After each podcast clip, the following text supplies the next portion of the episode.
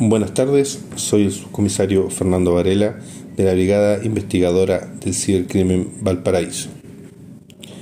Detectives de esta brigada, mediante un trabajo de análisis criminal e investigación en coordinación con el Ministerio Público, dieron cumplimiento a una orden de entrada y registro a un domicilio ubicado en la ciudad Puerto.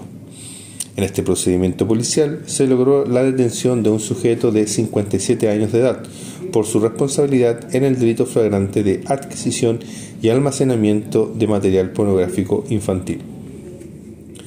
Dicho procedimiento policial se generó en base a una causa a cargo de la Fiscalía Local de Valparaíso, la que a su vez está relacionada con una investigación que se inicia en el año 2021 por el delito de producción de material pornográfico infantil de la Fiscalía Local de Viña del Mar. Diligencias que permitieron establecer en dicha oportunidad que el detenido, mediante las plataformas de WhatsApp y Telegram, se contactaba con dos sujetos, con quien no solo hablaba de intercambiar material pornográfico infantil, sino que además intentó concretar un encuentro para formar parte del abuso sexual de un menor de cuatro años.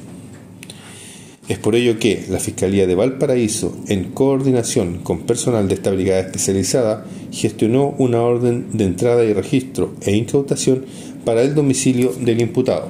que reside en esta comuna, siendo analizados diversos dispositivos computacionales de su propiedad, mediante la utilización de equipos y software forense,